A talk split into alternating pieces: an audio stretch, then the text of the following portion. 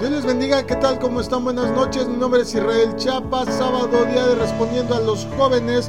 Esta es una transmisión de la comunidad cristiana Masada Lami. Es un gusto que estés conectado, qué bueno que nos escuchas.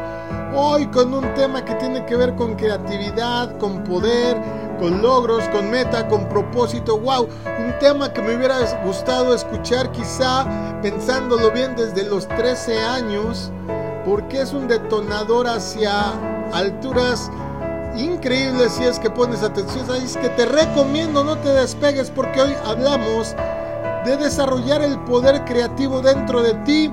Lo vamos a dividir en cuatro programas porque quiero dártelo muy muy bien.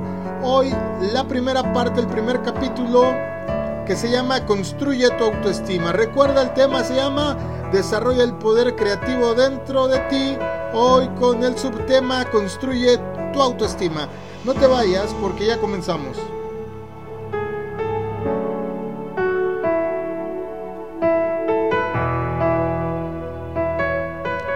Bueno, lo que voy a hacer en un momento es darte algunos principios prácticos que me han ayudado a lo largo de mi vida. He aplicado estos consejos que me han animado a desarrollar mi temperamento, pero sobre todo a descubrirme como persona. Porque en realidad yo creo que la vida es un viaje hacia nuestro destino y que el proceso nunca, nunca termina de enseñarnos algo. Mi deseo es que al escuchar esta enseñanza no solamente la disfrutes, sino que puedas ser una herramienta de ayuda en este viaje que todos emprendemos un día y al cual le llamo yo la aventura de vivir. Te decía yo al principio que voy a dividirlo en cuatro capítulos porque hoy hablamos de cómo construir tu autoestima, pero vamos a hablar también de que imposible es solo una palabra la siguiente vez, y luego vamos a hablar de cómo puedes ser tan feliz como desees ser, y por último el poder de la innovación en tu vida. Pero como dije, hoy vamos al capítulo 1, que es construye tu autoestima. Este primer capítulo está dedicado a la formación, descubrimiento de tu persona y es muy importante que conozcas quién eres y para qué fuiste creado. Una autoestima saludable te va a ayudar a ver las circunstancias de tu vida con una perspectiva clara y precisa. Pero primero veamos algunas cosas que debemos evitar. ¿Cómo puedes permanecer tranquilo y en calma en un ambiente hostil? A todos nos ha pasado a todos. De repente queremos reventar, las situaciones están pues difíciles, pero aquí te van algunos consejos que te pueden ayudar. Imagina tu vida como un tablero de dardos. Todas las cosas, también las personas, pueden convertirse en dardos para tu vida. Estos dardos destruirán tu, autoestima y te arrastrarán hacia abajo, a veces sin que te des cuenta. El chiste es no dejar que te destruyan y que estas cosas eviten que muestres lo mejor de ti. ¿Cuáles son los dardos que debes evitar? Bueno, pues te quiero comentar que son seis dardos, así es que pon atención. El primer dardo que debes de evitar es el ambiente negativo en el trabajo o en la escuela. Ten cuidado con la actitud competitiva donde todos pelean por ganar. Aquí es donde generalmente prospera la gente amargada. Nadie apreciará tus contribuciones, incluso si pierdes tu almuerzo, tu cena, eh, si te acuestas tarde, eh, porque eh, hay, hay veces que tú haces de más, pero mucha gente no lo aprecia. Si vas a competir, dijo Mark Twain, si vas a competir, hazlo de una manera saludable. Ten presente esto. Hay que mantenerse alejado de la gente que trata de restarte importancia a, las ambiciones que tienes. La gente pequeña, y esto me gusta mucho, y consta que lo escribió Mark Twain, ya sabes, el, autor de Tom Sawyer, de Huckleberry Finn, pero de otros tantos que ahorita no voy a mencionar. Él dice, la gente pequeña siempre trata de restarle importancia a tus ambiciones. Lo hace porque las personas grandes, por el contrario, te hacen sentir que también puedes llegar a ser grande. Así es que evita, evita el ambiente negativo en el trabajo. Segundo dardo que tienes que evitar, el comportamiento de otras personas. Hay chismosos, mentirosos, traidores, amargados, gente herida, compulsivos, quejosos, explotadores. Todos ellos son la clase de gente que atrae mala influencia para ti. Obstruirán los planes de Dios para manejar tu vida. El sabio rey Salomón dijo algo hace mucho tiempo que es verdad hasta el día de hoy. Él dice en el libro de los Proverbios capítulo 25 verso 19 lo siguiente. Confiar en gente traicionera cuando se tienen problemas es peor que comer con dolor de muelas o caminar con una pierna rota. Así es que evita el comportamiento negativo de otras personas. Tercer dardo que tienes que esquivar. Resistencia al cambio. Las personas que soportan y se conforman con su estilo de vida actual van a permanecer estancadas, no van a prosperar, no van a salir adelante. Y es porque estas personas no toman la decisión de hacer algo para que cambie su situación. Los cambios, amado, desafían nuestros paradigmas, prueban nuestra flexibilidad, adaptabilidad y alteran la manera en que pensamos. Los cambios nos harán la vida difícil por un rato, pero nos causarán pero nos ayudarán sobre todo a encontrar maneras de mejorarnos a nosotros mismos. El cambio siempre existirá. Nosotros debemos de ser susceptibles a él. John Maxwell, uno de los autores motivacionales preferidos que tengo, escribe lo siguiente.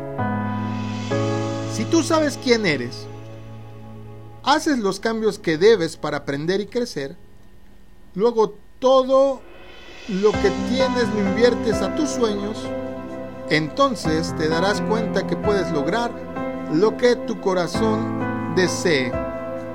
Cuarto dardo que hay que esquivar, nuestro pasado. Muchas veces miramos atrás y recordamos las experiencias negativas que hemos vivido. Está también el hecho de que a veces tratamos de desahogarnos cuando experimentamos dolor. Y está bien eso, pero no dejes que el dolor se transforme en miedo. Las malas experiencias del pasado muchas veces se transforman en miedo que nos impide actuar en el presente. Puede ser que las circunstancias te jalen hacia abajo, te aplasten, pero considera una cosa que a veces no no lo vemos bien y es que cada fracaso y error son una lección y un escalón más hacia nuestro destino. Cada problema que nos acontece en la vida encierra en sí mismo la semilla de la bendición. ¿eh? James Long escribe, una de las razones que Dios tuvo al crear el tiempo fue para que hubiera un lugar donde enterrar los fracasos del pasado. ¡Wow! ¡Qué cita! ¿eh? Bien por James Long cuando escribió esto. El quinto dardo que hay que esquivar es un punto de vista negativo. Observa con detenimiento, analiza todo lo que estás viviendo. No te encierres en un punto de vista negativo del mundo. Para construir nuestra autoestima debemos de aprender cómo hacerle frente a la peor de las situaciones. Y allí es donde entra en juego el poder de la fe.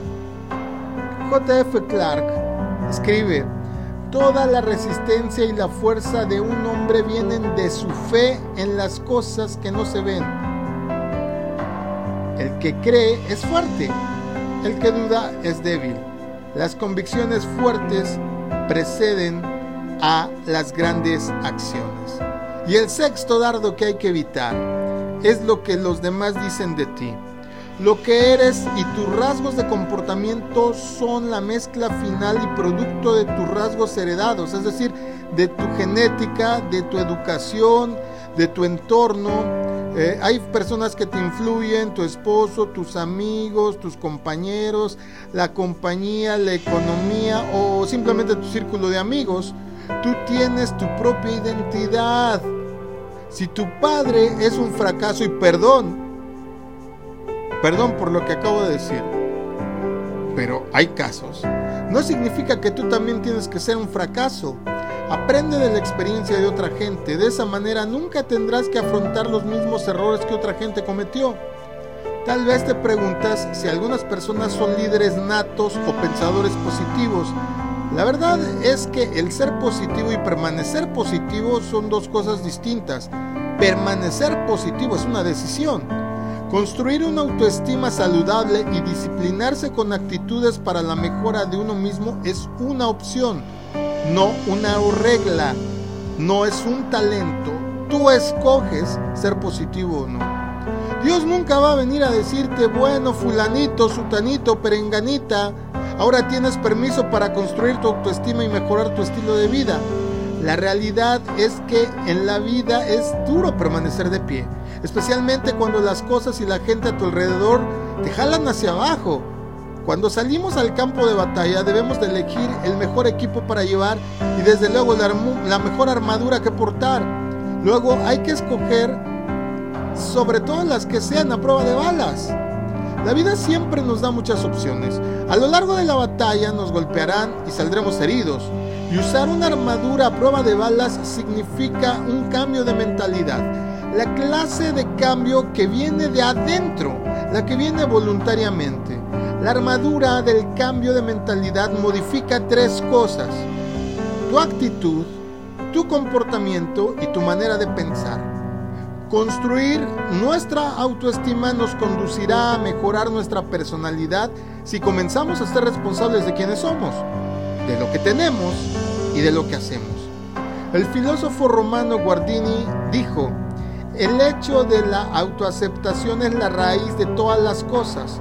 Debo aceptar ser la persona que soy. Debo aceptar vivir dentro de las limitaciones que se me han impuesto. La claridad y el coraje de esta aceptación es el fundamento de toda existencia. Amado, cuando desarrollamos nuestra autoestima, tomamos control de nuestra misión, nuestros valores y nuestra disciplina.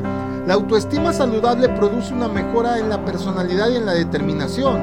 Entonces, ¿cómo se empieza a ordenar cada uno de los ladrillos para construir una autoestima saludable? Bueno, antes de que tú comiences con ese desafío, debemos hacernos algunas preguntas. Yo te pregunto hoy, ¿Te aceptas a ti mismo plena y completamente? ¿Aceptas tus virtudes y tus talentos? ¿Aceptas tus limitaciones? ¿Te aceptas con tus peligros? ¿Con tu entorno familiar? Y una que es medular, definitivamente te amas a ti mismo.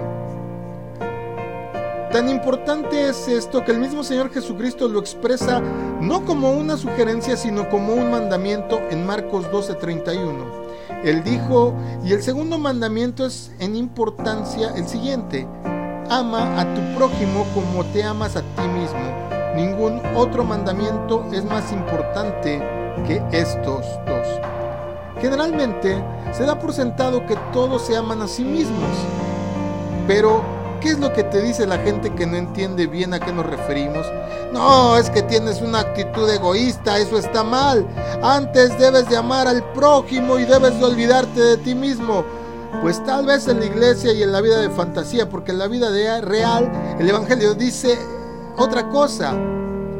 Los versículos que acabo de leerte de Marcos, y te repito la cita, Marcos 12, 31 dicen, amarás a tu prójimo en lugar de ti mismo o amarás a tu prójimo como a ti mismo.